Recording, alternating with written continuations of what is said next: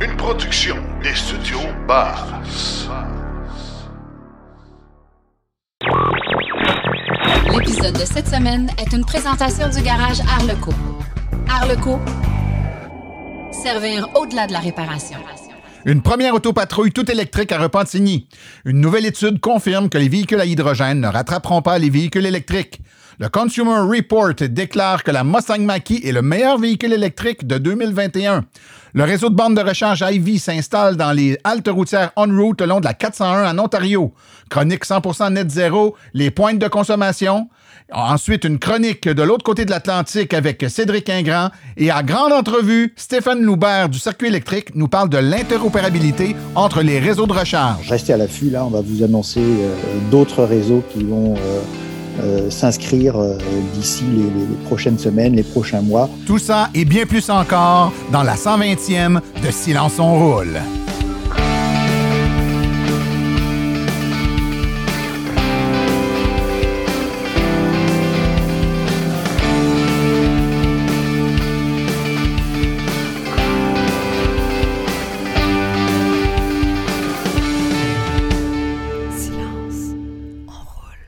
Bonjour tout le monde, mon nom est Martin Archambault et c'est avec passion et plaisir que j'anime Silence on roule, le balado 100% dédié aux voitures électriques. Silence on roule est également partenaire de l'Association des véhicules électriques du Québec. J'espère que vous avez euh, passé un bon deux semaines, que vous allez bien. Euh, plusieurs d'entre vous m'avaient écrit à propos euh, du dernier hors-série qui a été diffusé la semaine dernière sur les statistiques 2021, fin 2021 finalement, où on a analysé en compagnie de Frédéric Saint-Laurent, Jean-François euh, Morissette ainsi que Stéphane Levert, les statistiques euh, pour l'année 2021 au complet. C'est sûr qu'on a regardé particulièrement le dernier trimestre qu'on n'avait pas analysé encore, mais on en a profité pour faire une rétrospective de l'année, voir la progression des véhicules, les tendances. Et puis, euh, ben, si vous ne l'avez pas écouté, euh, écoutez-le, hein, abonnez-vous, puis écoutez-le.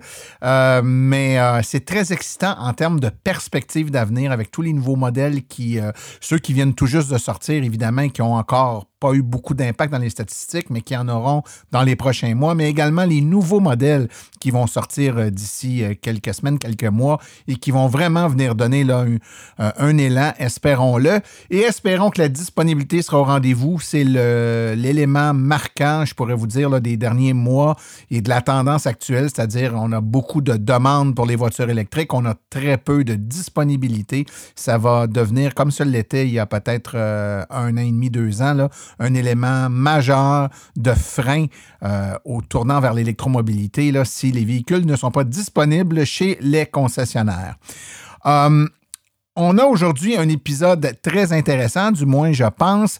Euh, mais avant de vous le présenter, simplement vous dire, ça fait longtemps que je vous en ai pas parlé, mais si vous ne l'avez pas encore fait, prenez quelques secondes pour aller sur Apple Podcast et puis nous, euh, nous mettre un, petit, euh, une petite cote là, de 1, une étoile à 5 étoiles. On espère qu'on mérite 5 étoiles, mais à vous de juger avec un petit commentaire. C'est très utile pour nous, donc, d'avoir votre feedback, mais c'est également très utile de façon à faire connaître le podcast. Plus le podcast est, euh, est, euh, euh, identifié par les auditeurs, donc que vous mettez des cotes, vous mettez des commentaires, plus le podcast va remonter dans la liste des podcasts populaires et se fera connaître auprès d'un plus grand nombre d'électromobilistes. Donc, de façon à nous aider à faire connaître les voitures électriques et de donner, continuer de donner une information neutre et pertinente aux gens, on vous demande d'aller faire un petit tour là puis de nous mettre une note si vous le voulez bien.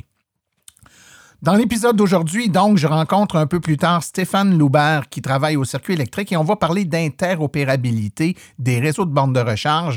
En gros, c'est cette faculté là, que vous pouvez, en étant membre d'un réseau, peu importe lequel, par exemple le circuit électrique, ben, avec votre carte, vous avez accès évidemment à toutes les bornes du circuit électrique, mais si un autre réseau est interopérable, vous allez également pouvoir utiliser un réseau concurrent avec votre carte du circuit électrique, que ce soit Flow, ChargePoint, mais pourquoi pas plusieurs autres réseaux. Au final, à l'idéal au Québec, ben avec un seul abonnement à un réseau, vous avez accès à toutes les bornes du Québec. C'est un peu ça l'interopérabilité. Donc, on va traiter euh, de toute la technique derrière ça avec euh, Stéphane dans quelques instants et vous aider à comprendre un peu les enjeux, les technologies et ce qui s'en vient aussi euh, dans ce domaine-là pour les prochains mois, prochaines années.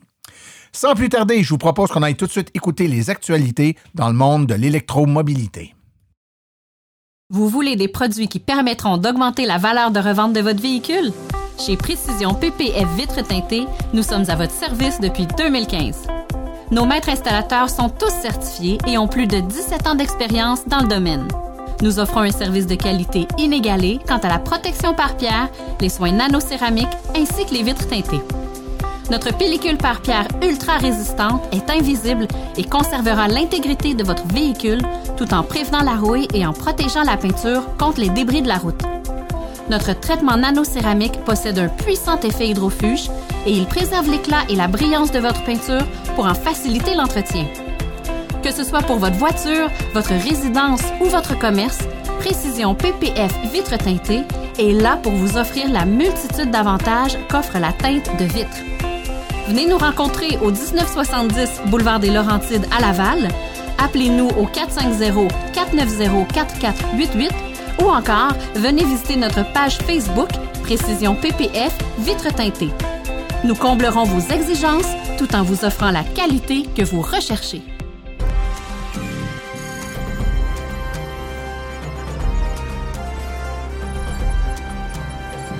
L'actualité dans le monde des VE.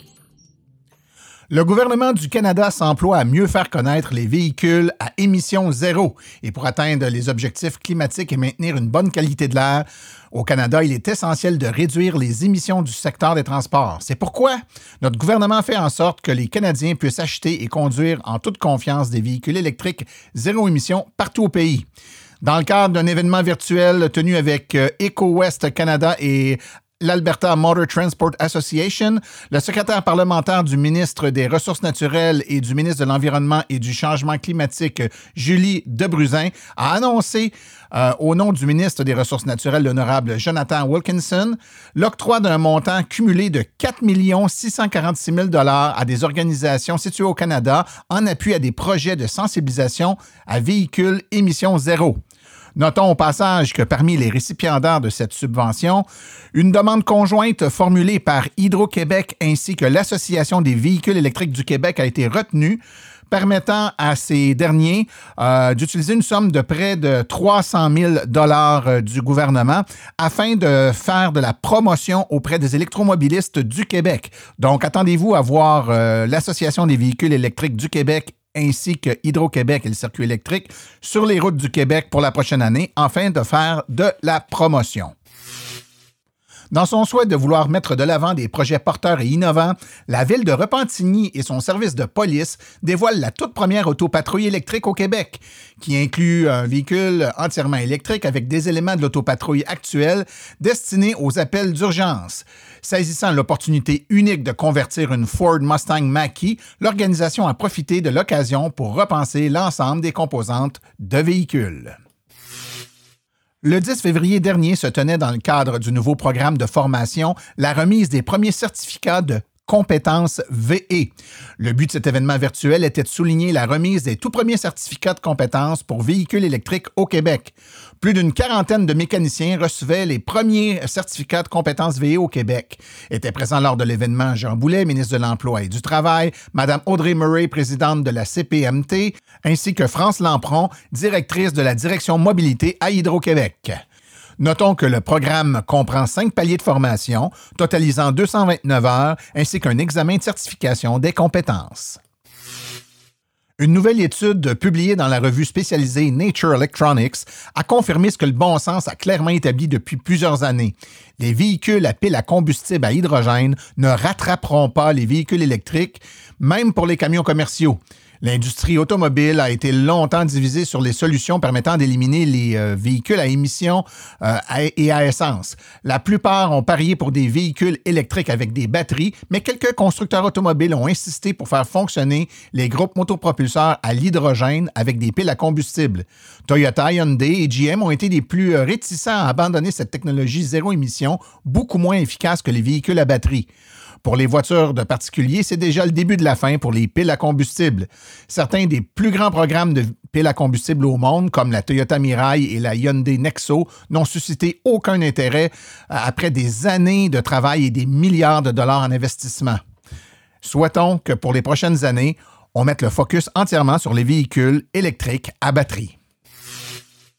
Le Consumer Report a désigné la Ford Mustang Mach-E comme le meilleur choix de cette année dans la catégorie des véhicules électriques, détrônant la Model 3 de Tesla qui détenait cet honneur depuis deux ans. La Ford a été récompensée en fonction de sa note globale, qui inclut la meilleure note d'essai sur la route, la fiabilité, la satisfaction du, propriétaire et la sécurité. Consumer Report n'a pas tenté d'amoindrir le véhicule phare de Tesla. Il la recommande toujours et constate qu'il s'agit d'un excellent choix qui continue d'offrir les dernières technologies. Une longue autonomie, un réseau de recharge impressionnant et une expérience de conduite plus proche d'une voiture de sport performante qu'une berline. Fait à noter, ici au Québec, on note bon nombre de problématiques récurrentes avec la Mustang Mach-E qui semble éprouver certains problèmes de jeunesse. Les propriétaires actuels du Québec pourraient vous en parler un peu plus. Le ministère des Transports de l'Ontario et ses partenaires Ivy, OnRoute et Canadian Tire ont ouvert des bandes de recharge rapide pour véhicules électriques à six emplacements OnRoute le long de l'une des autoroutes les plus achalandées de l'Ontario, la 401. Les emplacements OnRoute sont des aires de repos pour stations d'essence situées le long de la 401 et de la 400 en Ontario. Ils offrent nourriture, boissons. Ils sont ouverts 24, 24 heures sur 24, 7 jours sur 7 et incluent le Wi-Fi gratuit et d'autres commodités. Désormais, la recharge euh, rapide de niveau 3 de Ivy Charging Network prendra en charge tous les modèles de véhicules électriques, y compris les ports de recharge pour les véhicules Tesla. Ils seront disponibles à Cambridge Nord, Cambridge Sud, Napanee, Odessa, West Lorne et Dutton. Selon le communiqué de presse, chaque emplacement disposera de 2 à 4 bornes de recharge pour desservir les conducteurs de véhicules électriques et offrira des capacités allant jusqu'à 150 kW.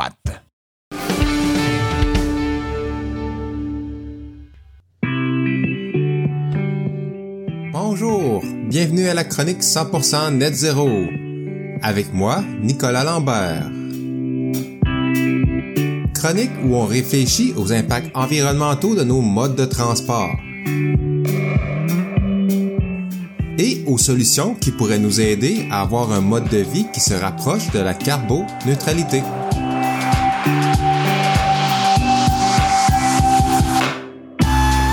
Aujourd'hui, les points de consommation et leur impact sur l'environnement.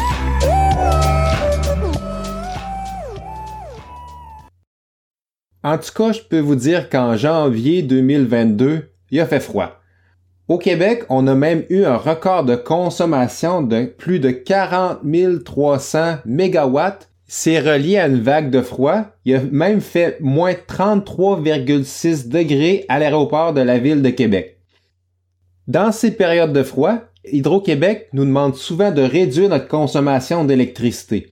Et on se fait souvent demander, mais quand les voitures vont tous être électriques, est-ce qu'on va avoir assez d'électricité? Ils nous demandent de consommer moins.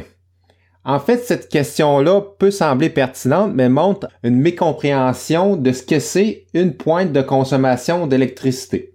C'est quoi une pointe de consommation?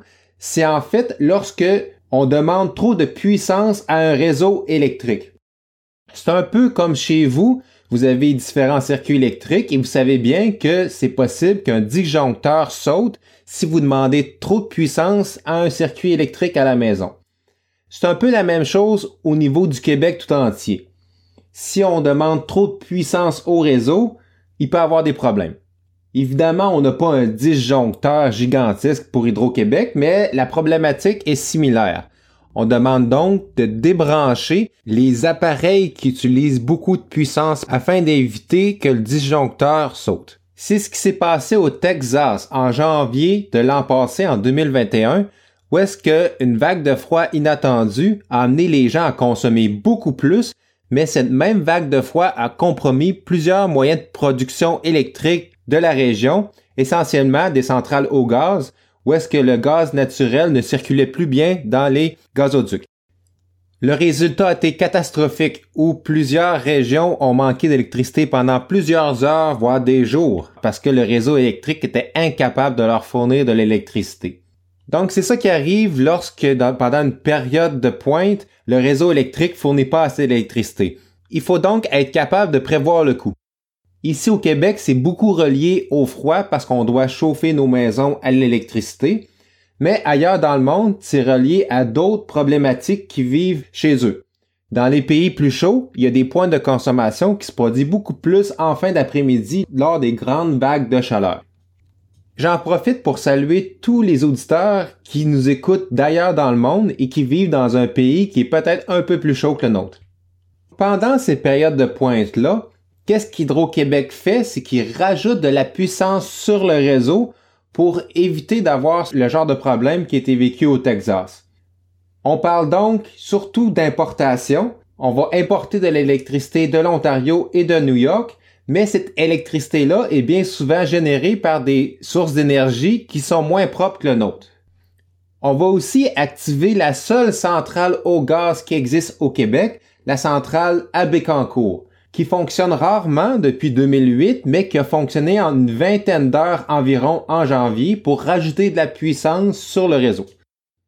Mais là, je vous ai parlé qu'est-ce qu'on peut faire pour augmenter la production d'électricité au Québec lors des périodes de pointe. Mais il y a d'autres choses qu'on peut faire aussi pour mieux gérer ces périodes-là.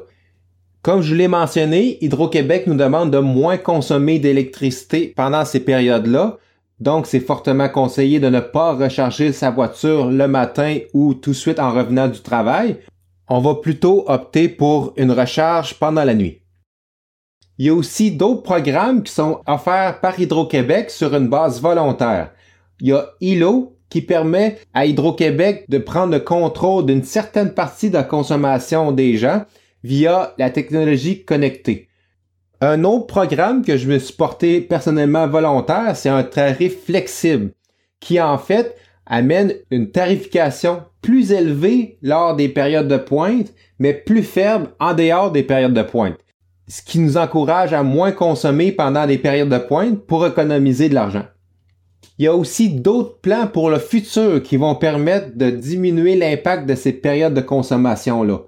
On parle entre autres de stations de stockage qui utiliseraient des batteries stationnaires, soit dans des stations gérées par Hydro-Québec ou chez les particuliers qui auront chacun leur batterie stationnaire qui permet d'utiliser l'énergie de cette batterie au lieu du réseau pendant les périodes de froid. C'est un domaine que la compagnie qu'on connaît bien, Tesla, prospère énormément, soit avec leur Powerwall pour les particuliers ou leur Megapack pour les stations stationnaires gérées par les compagnies de distribution électrique. Il y a même aussi des projets qui seront mis en place pour utiliser nos voitures électriques dans ces occasions-là. On pourrait donc, dans un futur plus ou moins rapproché, utiliser l'énergie de notre batterie de notre voiture pour la consommation chez soi. On appelle ça le Vehicle to Home. Et si vous voulez en savoir plus sur cette technologie, je vous invite à aller voir la chronique de mon collègue Stéphane Levert à l'épisode 119 du podcast Silence on roule. Et avec ce genre de technologie, on pourrait même imaginer dans le futur que Hydro-Québec pourrait prendre le contrôle de tous les véhicules électriques du Québec pour utiliser l'énergie de cette gigantesque station virtuelle pour amoindrir les points de consommation. On voit donc que dans les périodes de froid, les voitures électriques ne représentent pas un problème pour le réseau d'électricité, mais représentent en fait une excellente solution. Sur ce, je vous dis à la prochaine.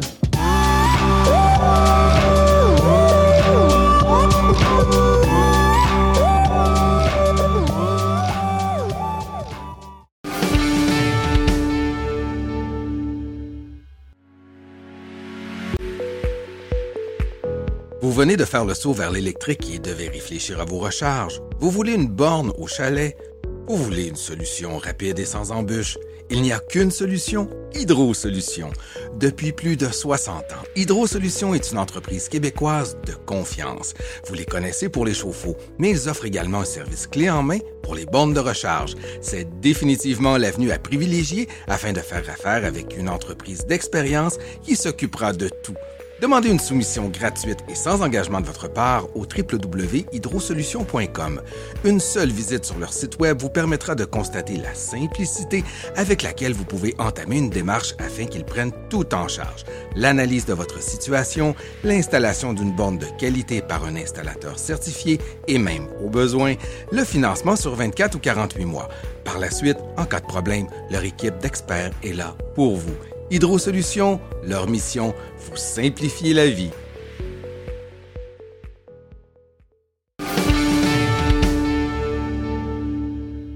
Ah, je suis présentement en compagnie de Stéphane Loubert, responsable des produits logiciels à la Direction mobilité d'Hydro-Québec. Bonjour Stéphane. Bonjour Martin. Donc, comme d'habitude, je fais mon disclaimer, on se connaît, donc euh, je vais t'appeler par ton prénom, si tu permets. Ça va être plus naturel. Tout à fait. donc, euh, Stéphane, tu es ici aujourd'hui pour nous parler euh, d'interopérabilité.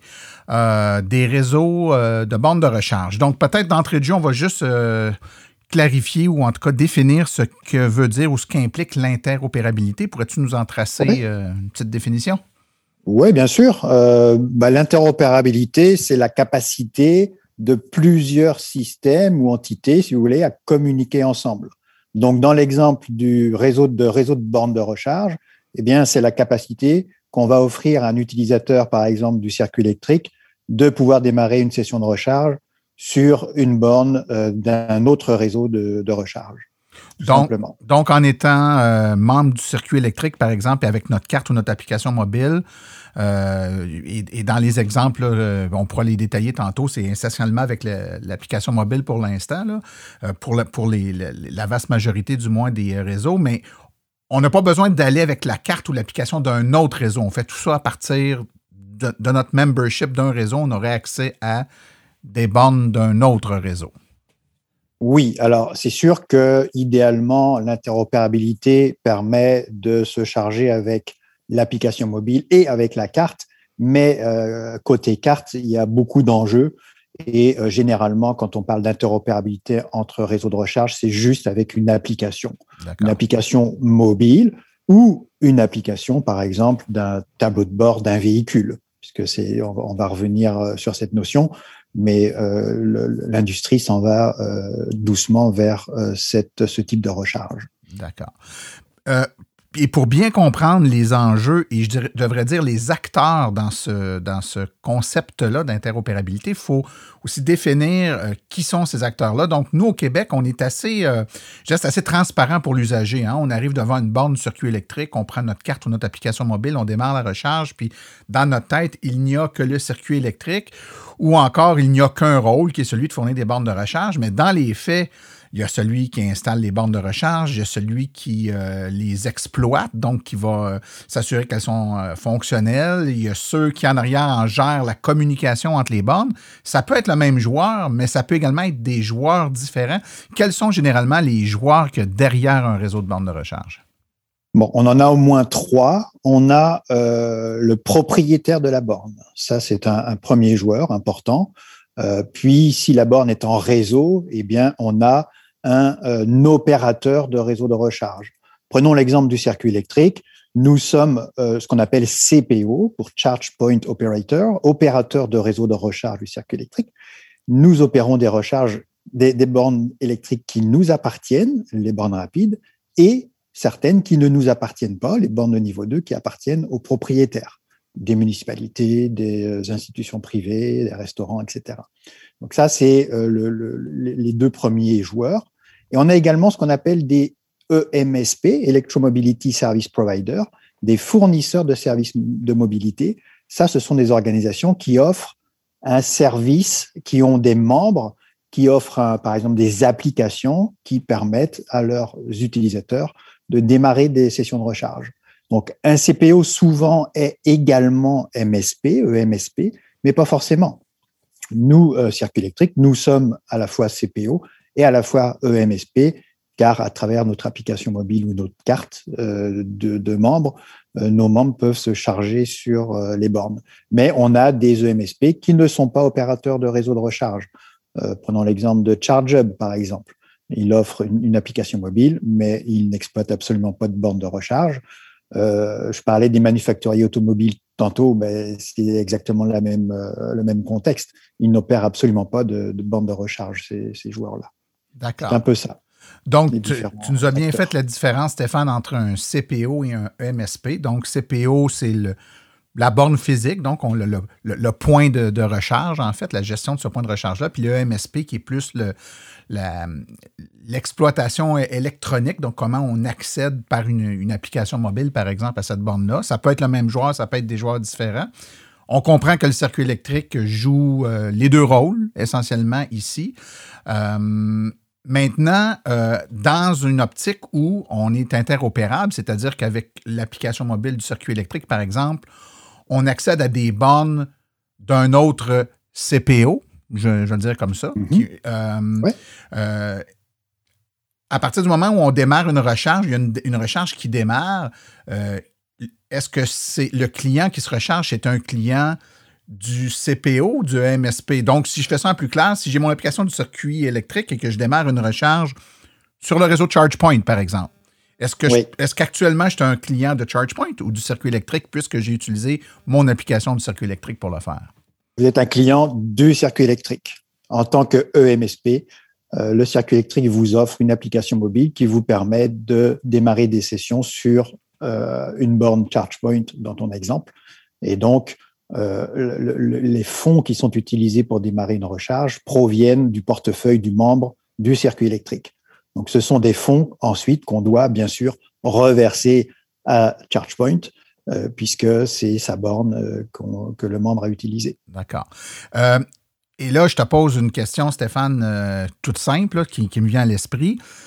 Ça veut donc dire que des gens vont se connecter, vont démarrer des recherches sur des bornes ChargePoint, mais toute la gestion de la connexion se fait par l'intermédiaire du circuit électrique. Donc, tu l'as dit, on est client du circuit électrique. Donc, est-ce que ChargePoint perd un contact ou une connexion avec ses clients? Est-ce qu'il n'y a pas là pour le, réseau qui est interopérable et qui voit des sessions se faire démarrer par une autre application, une déconnexion avec nos clients? On parle de contact avec nos clients. Est-ce que c'est, ce qui se passe et est-ce que les, les opérateurs de borne voient ça comme étant euh, nuisible ou dangereux?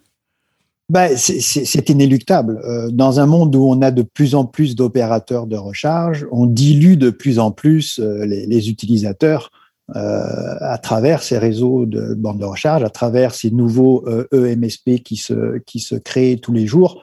Donc, euh, à, moins de, fermer la porte, de cadenasser euh, la, porte d'accès de ces bornes uniquement à ses membres, effectivement, euh, si on veut accueillir un peu tout le monde, ben, ça vient avec des contreparties et en effet, on n'aura aucune information en fait sur l'utilisateur ChargePoint, par exemple, qui viendra charger sur nos bornes.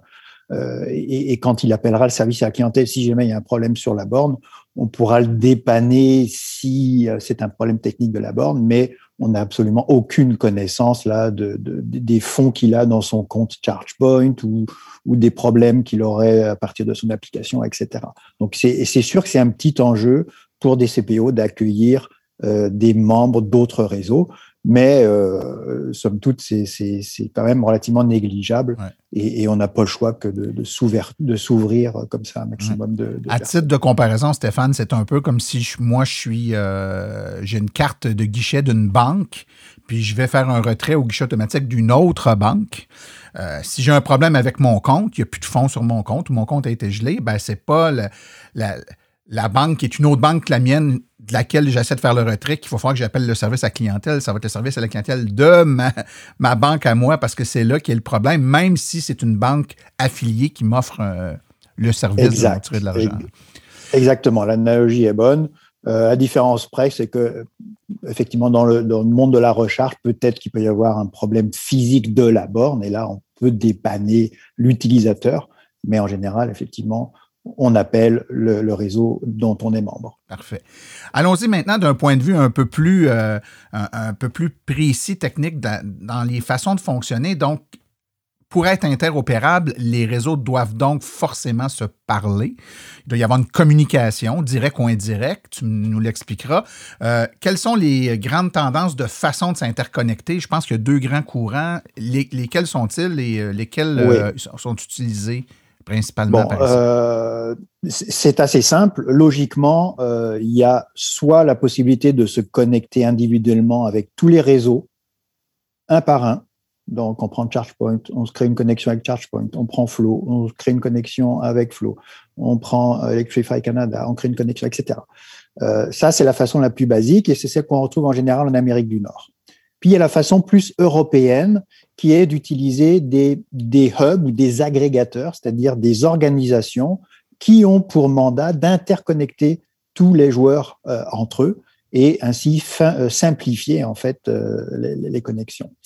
comme je le disais, donc en Amérique du Nord, pour l'instant, c'est essentiellement ce qu'on appelle du peer-to-peer, c'est-à-dire des connexions un à un, parce que également, euh, on est dans un environnement beaucoup moins hétérogène qu'en Europe. Euh, à l'origine, il y a beaucoup moins de joueurs en Amérique du Nord qu'en Europe, mais petit à petit, on voit que le marché évolue et de plus en plus de compagnies se lancent dans la recharge. Donc, euh, on va s'orienter petit à petit de plus en plus vers un système qui ressemble à l'Europe.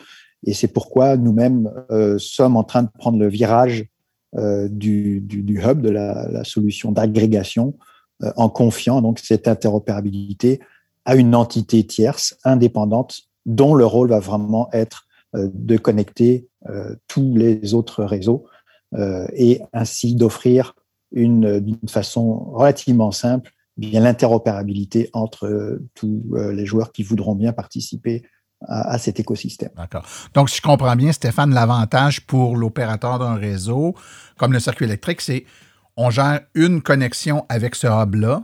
Et c'est le hub qui, lui, va gérer l'interconnexion avec les autres réseaux. Donc, à l'aide d'une seule connexion avec le hub, j'ai accès à tous les autres réseaux qui seraient connectés au même hub. Qu'il y en ait deux, qu'il y en ait cinq, qu'il y en ait douze. Euh, c'est pas, pas le réseau qui a géré la multitude d'interconnexions. On n'en gère qu'une avec le hub et le hub s'occupe du reste. Exact. On a déjà énormément à faire euh, à gérer nos réseaux notre réseau de bornes. Euh, c'est extrêmement dispendieux, vous vous en doutez bien. Euh, alors si en plus, à chaque fois qu'il y a un nouveau réseau qui pop, on doit aller lui serrer la main, discuter de, de l'interopérabilité, écrire une entente, développer les connexions entre les réseaux, maintenir cette connexion euh, faire tout aussi la, toute la, réconciliation financière, parce que euh, à, chaque fin de mois, ben, il y a un réseau qui doit de l'argent à l'autre et, vice versa. Donc euh, c'est énormément d'activités qui au final coûtent très cher à un réseau de bornes. Et l'utilisation d'un hub, ben, effectivement, permet de s'affranchir d'une bonne partie de toute cette euh, c'est ce côté administratif euh, très gourmand en ressources financières et humaines. Donc, tu l'as abordé euh, dans, ton explication, Stéphane. Donc, l'agrégateur va, va jouer un rôle important parce qu'il va lui-même faire une série de tâches, il va jouer des rôles que l'opérateur de réseau, lui, n'aura pas, n'aura plus ou n'aura pas à s'occuper. donc, tout le volet partenariat. Donc, tu sais, je gère le partenariat avec le hub, mais une fois que c'est fait, c'est cet agrégateur-là qui va gérer ou négocier les partenariats avec les autres réseaux. Je n'aurais pas à m'en préoccuper. Mais il y a également plein d'autres tâches que l'agrégateur doit faire. Peux-tu nous, dresser une liste de ces, euh, de ces tâches-là? Oui. Alors, d'abord, une, une, euh, aussi une, euh, un point important, c'est que chacun est traité de manière égale dans, dans, ce, dans cet écosystème de hub. C'est-à-dire qu'on a tous le même contrat avec l'agrégateur. Euh, et donc, il n'y a personne qui a des, avantages par rapport à d'autres. Donc ça, ça met déjà euh, la table à une certaine équité entre les réseaux pour qu'au final, bah, l'utilisateur il bénéficie des mêmes services partout.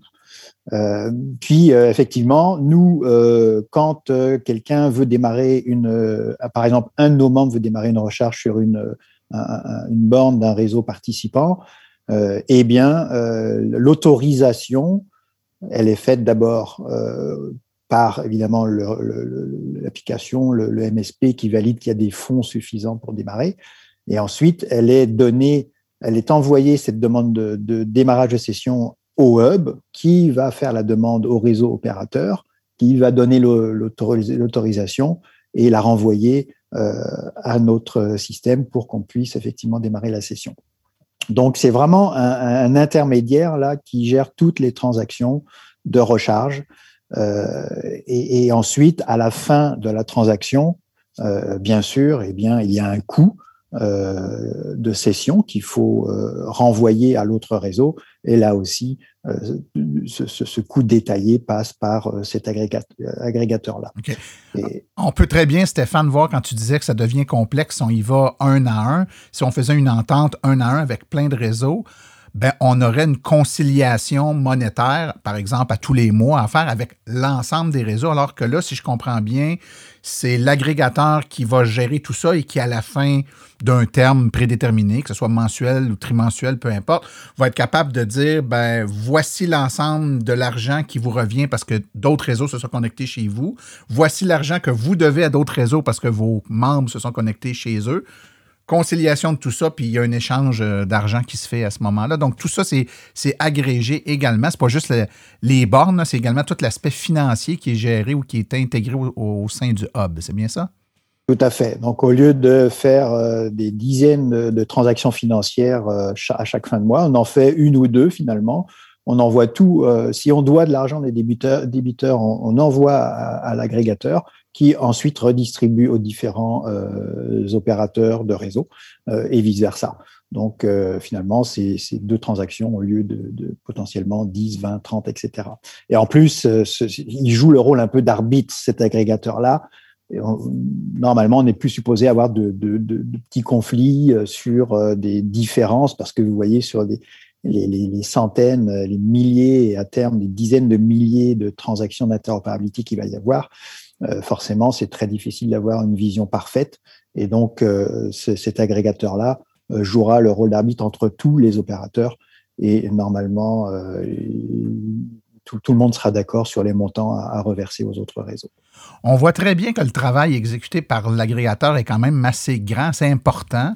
Donc, beaucoup de responsabilités, gestion du partenariat, la qualité des données, euh, le transfert des requêtes de recharge, euh, les, conciliations financières, etc.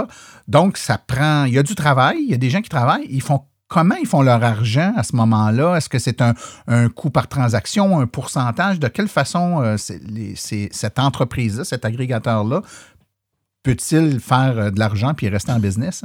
Ben, c'est notamment pour ça qu'on a introduit un, petit frais d'interopérabilité à la session. C'est-à-dire que euh, la première interopérabilité avec l'agrégateur lancé, c'est donc avec ChargePoint. Hein, on en parle depuis pas mal de temps. Donc, quand un membre du cercle électrique fait une transaction sur une borne ChargePoint, il va devoir payer un petit frais qui est de 75 sous pour une borne de niveau 2 et 1,25$ pour une borne rapide. Euh, pour donc euh, financer un petit peu toute cette organisation-là. Mais la bonne nouvelle, c'est que non seulement euh, on rémunère avec cet argent-là le hub, l'agrégateur, qui a cette, toutes ces activités que tu viens de, décrire, mais en plus, on a fait en sorte qu'il y ait un système de redistribution aux opérateurs de réseau notamment, et même aux MSP, pour euh, ben, remettre un petit peu d'argent dans le système. Vous savez, l'exploitation d'un réseau de recharge coûte énormément. Il n'y a pas un réseau de recharge dans le monde qui fait de l'argent. Donc, si on veut que les joueurs privés embarquent, notamment, et qu'il y ait de plus en plus de réseaux de bornes euh, au Québec et ailleurs, eh bien, on doit trouver une façon de financer tout ça. Et euh, ben, ces, frais euh, sont, d'une certaine manière, une source un petit peu de financement pour des joueurs privés. Donc, évidemment, le gros du, du frais d'interopérabilité revient à l'agrégateur, mais euh, il y a une bonne portion là qui revient donc euh, aux, opérateurs et, aux fournisseurs de mobilité. D'accord.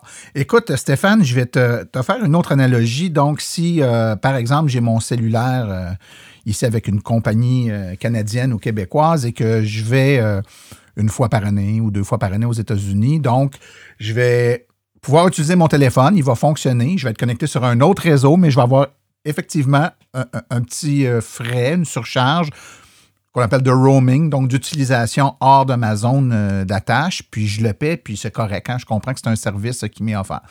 Maintenant, si je suis un travailleur euh, qui doit aller aux États-Unis deux fois par mois, donc je suis souvent là, ben, il peut être plus avantageux dans certains cas de, de m'abonner à un service téléphonique qui inclut euh, l'utilisation euh, fréquente aux États-Unis pour ne pas avoir à payer les frais d'itinérance à chaque fois que je vais aller aux États-Unis. Est-ce que ce concept-là existe aussi avec les réseaux? Donc, si moi, je reste, par exemple, dans une où je voyage pour mon, mon travail et je dois régulièrement me charger sur des bornes qui ne sont pas des bornes du circuit électrique, par exemple, je ne veux pas avoir à payer le frais euh, à, chaque transaction, donc à chaque fois que je vais me recharger. Est-ce que je peux avoir un forfait mensuel qui va me permettre de l'utiliser en plus grande quantité sans payer à chaque fois?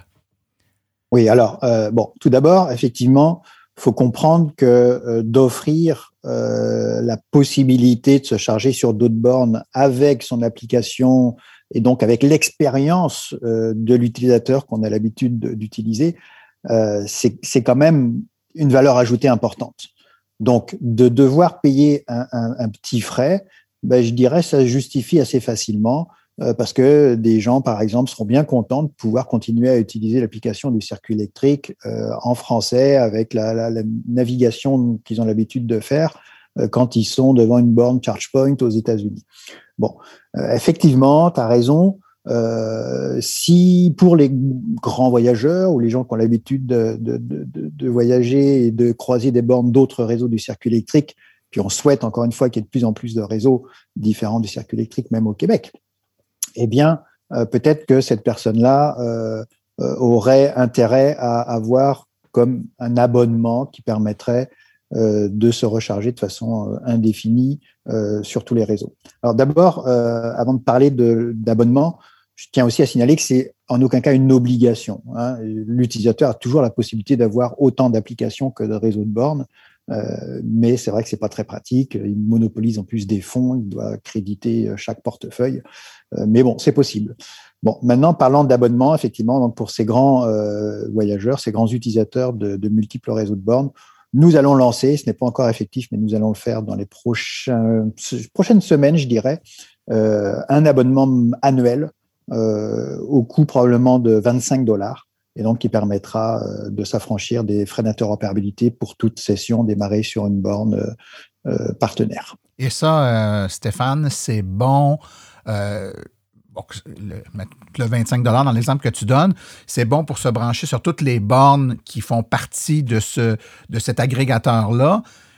ceux actuels et ceux futurs. Donc, s'il s'ajoutait des nouveaux réseaux qui s'interconnectent au hub, on n'aurait pas besoin de repayer. automatiquement, on a accès à tous les réseaux, c'est ça? Et, alors, exactement. En fait, bon, aujourd'hui, y a, on, est, un peu en mode hybride aujourd'hui euh, euh, au circuit électrique. On a une connexion directe avec Flow. Euh, puis on a donc cette connexion avec le hub avec ChargePoint. Bon, pour l'instant, donc c'est juste ChargePoint qui a embarqué dans, le hub, mais c'est tout, c'est tout nouveau. Puis euh, c'est bien parti pour que ça devienne vraiment une référence et que petit à petit, euh, différents joueurs, même tous les joueurs de l'industrie, embarquent dans ce hub. Et d'ailleurs, euh, restez à l'affût, là, on va vous annoncer d'autres réseaux qui vont s'inscrire d'ici les, prochaines semaines, les prochains mois. Et on espère bien, comme je, je, le dis, avoir tous les grands joueurs majeurs d'ici un an ou deux euh, qui, se, qui serait représenté dans ce hub. Majeur en Amérique et au Québec, ah. Stéphane, sans nous révéler de, de secrets.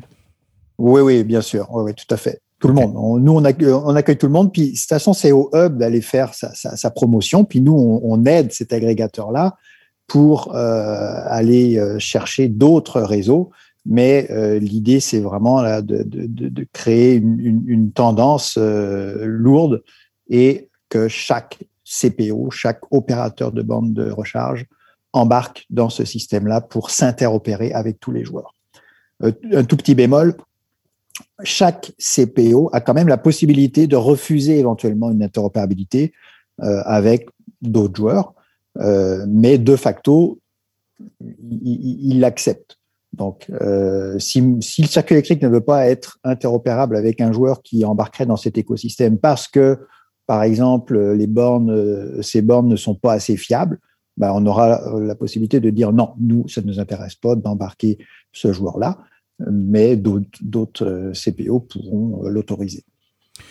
Ben, Stéphane, on a fait un très beau tour d'horizon. Je pense que c'est un peu plus clair ce qu'est l'interopérabilité, qui sont les joueurs impliqués là-dedans, puis en même temps, ce que, j'en retiens, puis tu me diras si je me trompe dans, mon, dans mon résumé, c'est que euh, ce qui est en train de se mettre en place, qui est déjà fonctionnel, c'est embryonnaire dans la mesure où euh, la preuve de concept est faite, ça fonctionne avec ChargePoint, et là, ben, d'autres réseaux devraient venir se greffer, ce qui fait que plus le temps va avancer, plus de joueurs vont intégrer ce hub-là, ben, plus l'ensemble des réseaux pourront bénéficier de l'ensemble des bornes. Et dans un monde euh, peut-être de licorne, me diras-tu, ben, euh, un usager au Québec qui a son application de circuit électrique aura accès à la vaste majorité des bornes de l'ensemble des réseaux sans avoir à s'installer nécessairement plein d'applications en utilisant toujours son application préférée. Exact. Vous allez voir, euh, on va embarquer bientôt des, des joueurs de l'Ontario, de la Nouvelle-Angleterre, etc. Donc, on pourra permettre très facilement, avec une seule expérience dans l'application du circuit électrique, euh, de, de, se promener, de se charger euh, à peu près partout, au moins dans les environs là, de, de l'Est du continent. Et puis, un des avantages là qu'on recherche à travers ça, c'est la vélocité. Hein, comme je disais, là, c'est complexe d'aller négocier un par un des accords. là, dès qu'un joueur embarque, paf, tout de suite, immédiatement, il devient interopérable. Et euh, vous pensez bien que euh, ça, frappe aux portes de, l'agrégateur, là, parce que bah, le circuit électrique, on a la chance d'être quand même incontournable en Amérique du Nord. Euh, prenez l'exemple des, manufacturiers automobiles qui vont de plus en plus offrir une expérience à, l'utilisateur avec des, services d'infodivertissement, de, des services musicaux, etc.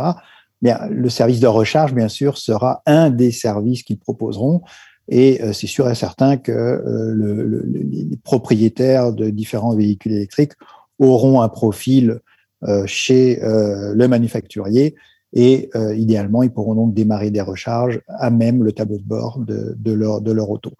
Donc, vous voyez bien que c'est un système qui est, très ambitieux, mais qui est en place. Et maintenant, on n'a plus qu'à embarquer petit à petit tous les réseaux, chose qui est en, train de, se passer et qui va accélérer dans les prochains mois. Stéphane, je m'en voudrais de terminer cette entrevue sans te poser une question qui me brûle les lèvres parce qu'à la lumière de ce que tu as dit, il m'est venu euh, une réflexion. Euh, tu parlais de, bon, de, nouveaux réseaux qui rejoindraient le hub, qui permettraient de, pouvoir se déplacer hors Québec, que ce soit en Nouvelle-Angleterre ou en Ontario. Actuellement, un élément très, euh, je te dirais, très excitant de l'application mobile du circuit électrique, c'est son planificateur de trajet qui, malheureusement, actuellement est limité aux bornes du circuit électrique et euh, Flow, si je ne me trompe pas. Donc, euh, si d'autres réseaux se joignent, voyager implique euh, pour bien des gens une petite dose de stress, donc c'est là que vient très utile l'utilisation du planificateur de trajet. Peut-on espérer que le planificateur de, trajet inclura dans ses calculs l'ensemble des réseaux avec lesquels le circuit électrique sera interopérable? Oui, tout à fait, Martin. Euh, on est rendu à notre troisième version de planificateur de trajet. C'est un outil euh, absolument essentiel et extrêmement utilisé. Euh, je peux te dire déjà qu'on va taper la millionième requête euh, quelque part au mois de mars. Donc, il y aura eu un million de requêtes de trajet avec le planificateur de trajet. Donc, il est très fiable et n'oublions pas qu'il y a une sorte d'intelligence artificielle derrière ça. Donc, plus euh, les gens font des requêtes, plus ils renseignent leur, leur auto, plus l'algorithme s'améliore et plus la précision est là. Et effectivement, nous allons lancer euh, d'ici, euh, on va dire d'ici la Saint-Jean, parce que la Saint-Jean, c'est le top départ là, des grands déplacements au Québec, euh, une quatrième version du planificateur de trajet et une des fonctions clés, puis il y en aura d'autres, ce sera d'intégrer donc des bornes, des réseaux interopérables pour pouvoir faire planifier des trajets, je dirais d'un océan à l'autre quasiment. Donc c'est une, une, annonce qu'on fera quelque part ce, ce printemps-ci. Ben, Stéphane Loubert, responsable des produits logiciels à la direction mobilité d'Hydro-Québec, un grand merci pour ta disponibilité aujourd'hui. Ça fait plaisir. Merci.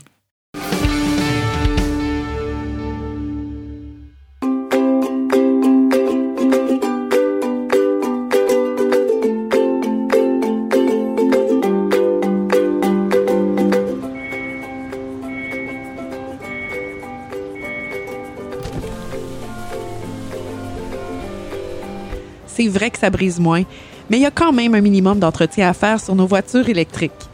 Quand est venu le temps de faire l'entretien de mon véhicule, j'ai choisi de faire confiance à l'équipe d'Arleco plutôt que le concessionnaire.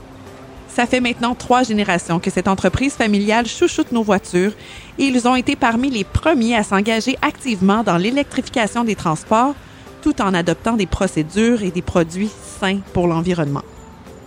Avec ses techniciens spécialement formés à l'entretien et réparation des voitures hybrides et électriques, Arleco nous offre aujourd'hui la même qualité de service sur nos VE qu'elle a toujours livré depuis bientôt 40 ans. De plus, chez Arleco, j'obtiens 10% de rabais sur la main-d'œuvre et les traitements anti-rouille avec ma carte membre hors de l'AVEC. Arleco Génération 3, 8470 boulevard Parkway à Anjou. 514 352 1446 ou arleco.ca. Arleco, servir au-delà de la réparation.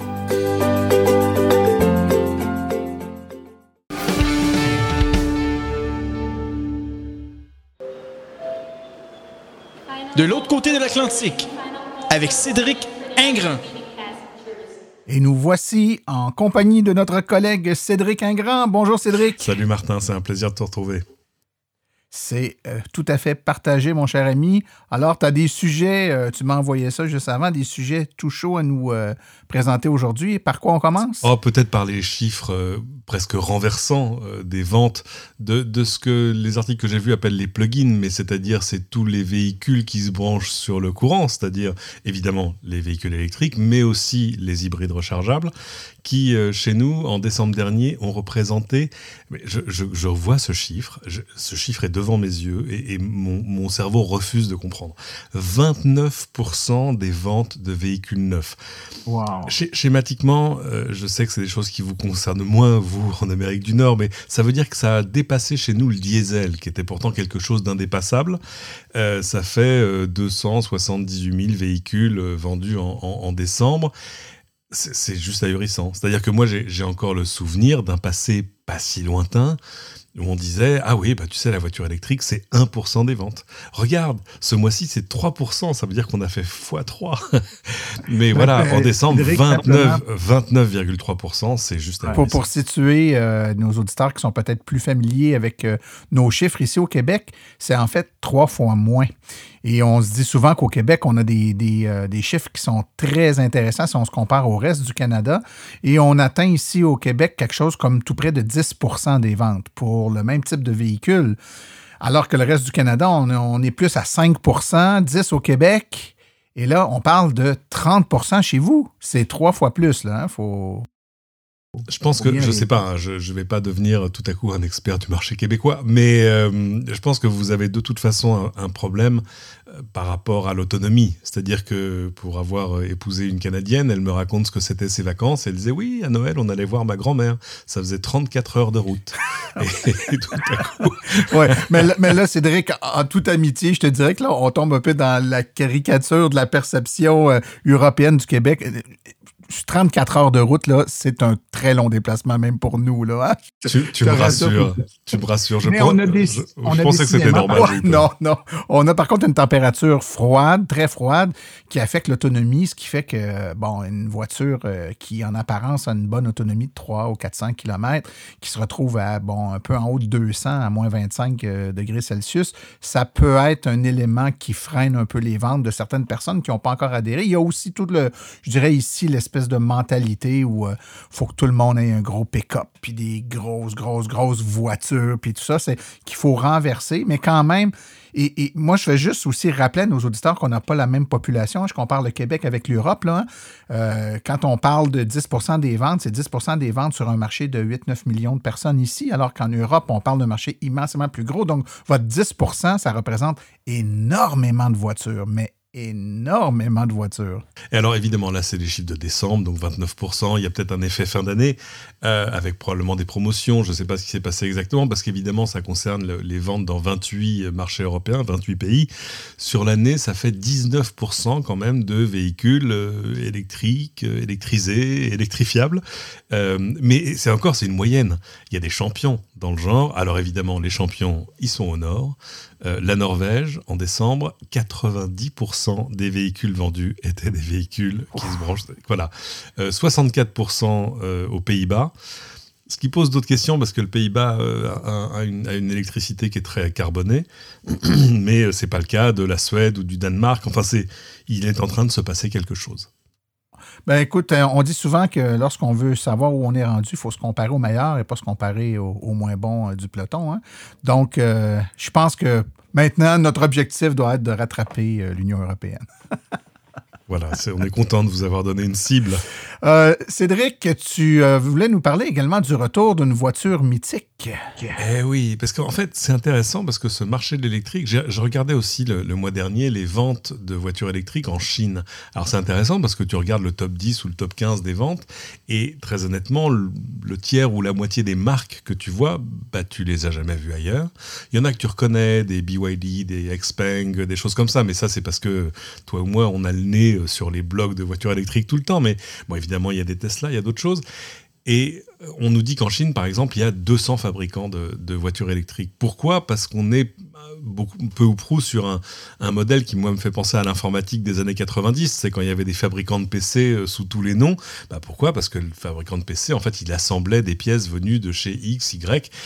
Et une voiture électrique aujourd'hui, souvent, ça ressemble à ça. On prend la batterie chez X, le moteur chez Y, l'électronique, etc. On fait un chouette design et on la sort.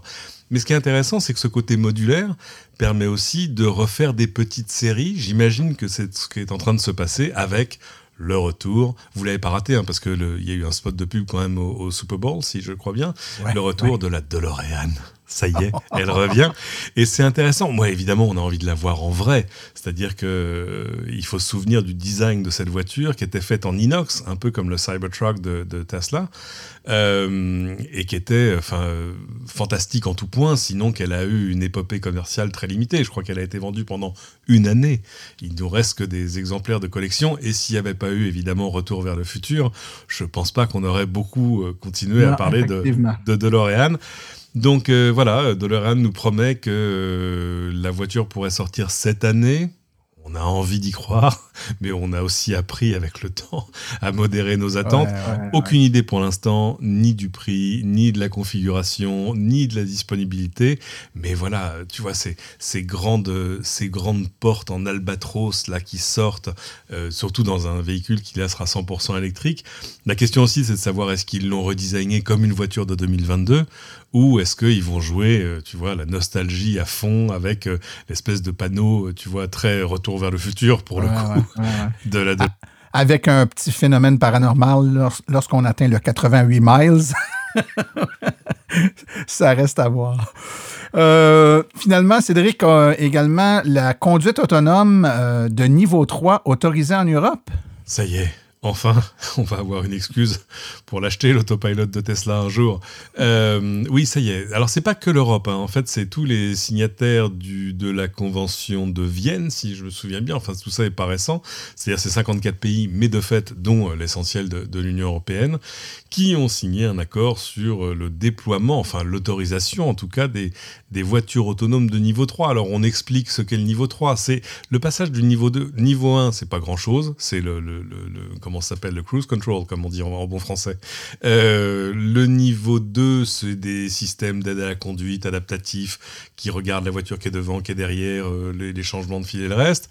Et le niveau 3, bah évidemment, tout à coup, c'est euh, le véhicule peut lancer des manœuvres de dépassement tout seul, d'évitement, accélérer, freiner. Et surtout, c'est sans les mains, quoi. C'est-à-dire que tout à coup, il est admis que le conducteur a plus besoin d'être dans le contrôle constant de son véhicule. Il est juste supposé pouvoir reprendre le contrôle si le, si le besoin s'en fait sentir. Donc c'est quelque chose qu'on attend bah, depuis longtemps. On n'en est pas du tout encore à penser au, au niveau 4, c'est-à-dire à une voiture qui serait essentiellement autonome. Euh, mais là aussi, évidemment, le diable se situe dans les détails. Alors ces technologies-là, elles sont déjà dans plein de voitures. Elles sont déjà dans les dernières Tesla, dans même l'essentiel. Elles sont dans euh, certaines Mercedes récentes, euh, la, la EQS, c'est-à-dire sa classe S électrique, etc.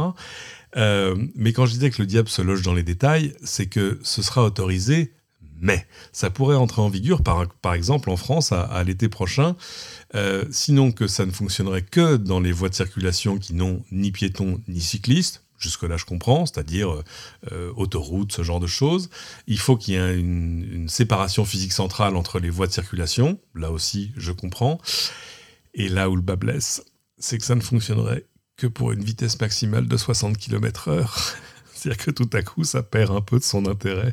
Euh, oui, surtout que si on les limite aux autoroutes et qu'on dit qu'il faut limiter à 60 km/h, est-ce qu'il reste beaucoup de.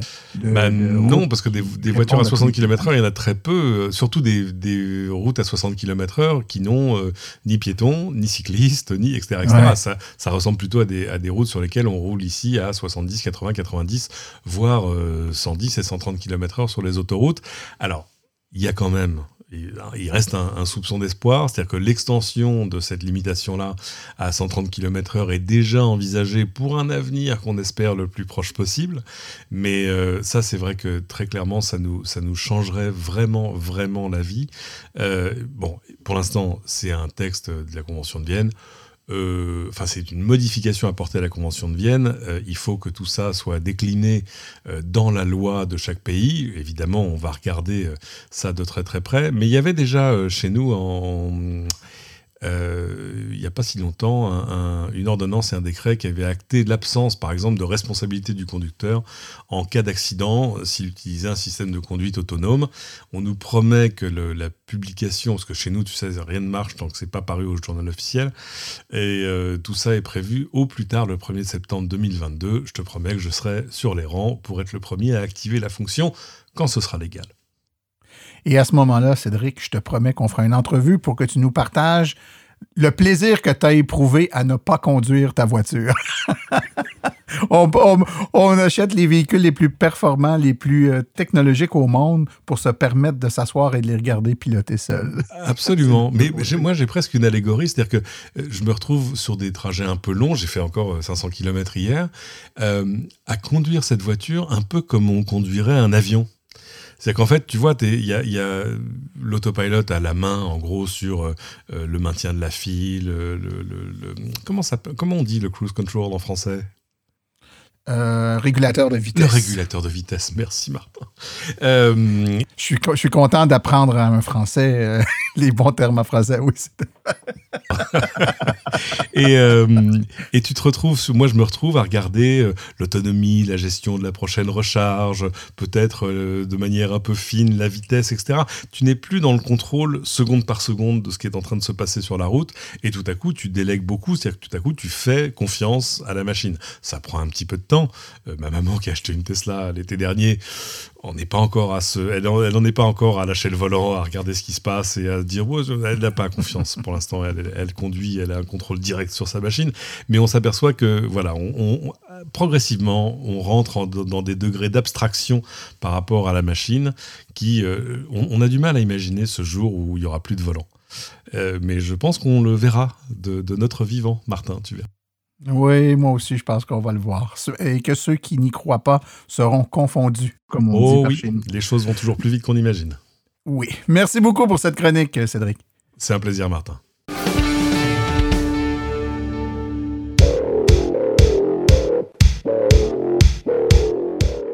Vous œuvrez dans l'entretien de parc, la livraison de colis, le secteur industriel, les fermes ou le monde municipal?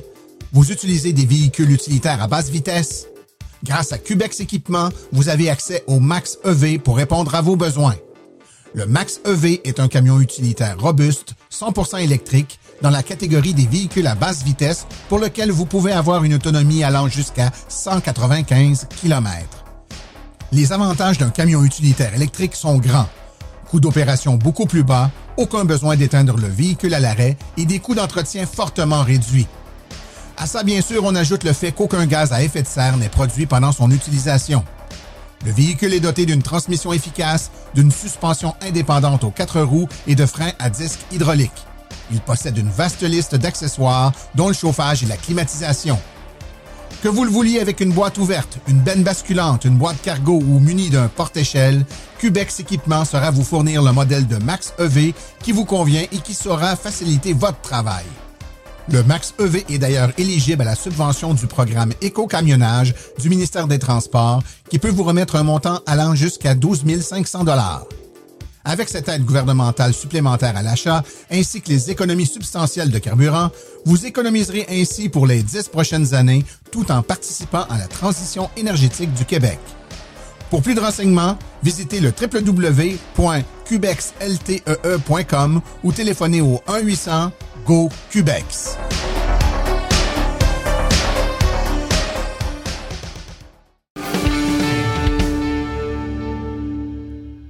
Voici les événements à venir dans les prochaines semaines dans le monde de l'électromobilité. Conférence virtuelle La voiture électrique est pour vous? Par Simon-Pierre Rioux, c'est à l'Académie des retraités de l'Outaouais. Un kiosque virtuel avec aura lieu le mardi 15 mars de 19h à 20h avec un panel d'électromobilistes. Vous pouvez vous inscrire en ligne sur le calendrier euh, de l'AVEC. Vous allez sur le site web dans la section calendrier des événements et vous pouvez vous y inscrire. Conférence virtuelle La voiture électrique est pour vous que j'aurai la chance de donner à la bibliothèque de Vaudreuil-Dorion le 24 mars à 19h. Un autre kiosque virtuel avec jeudi le 31 mars de 19h à, 20, à 20h30. Pardon. Encore une fois, l'inscription se fait en ligne sur le site de l'AVEC. Et un autre kiosque virtuel avec mardi le 12 avril de 19h à 20h. Toujours inscription en ligne. Ceci conclut l'épisode d'aujourd'hui. Remerciements sincères à nos invités, Nicolas Lambert, Cédric Ingrand et Stéphane Loubert. À la recherche, Martin Archambault et Stéphane Levert. Merci à nos chroniqueurs Stéphane Levert, Claude Gauthier, Laurent Gigon, Philippe Corbeil, Philippe Calvé, Cédric Ingrand et Nicolas Lambert. Aux communications, Marie-Hélène Hamelin, thème musical François Villot, Luc Poirier et Marie-France Falardeau, réalisation et production Les Studios Basses. Un merci spécial à Arleco, notre commanditaire principal, ainsi qu'aux autres annonceurs qui rendent l'émission possible, c'est-à-dire Hydrosolutions, Précision PPF Vidre Teinté, Cubex Équipement, la boutique Réserve Bière et Saveur, Boco Eco et l'Association des voitures électriques du Québec. La reproduction est permise, mais nous apprécierions en être avisés. Les questions sur le balado doivent être adressées à martin.silenceonroule.com et pour l'information générale sur les voitures électriques, visitez plutôt le www.aveq.ca. Vous avez également aux archives de toutes nos balados au archives au pluriel.silenceonroule.com. Mon nom est Martin Archambault et d'ici le prochain balado, J'espère que vous attraperez la piqûre et direz vous aussi, silence, on roule.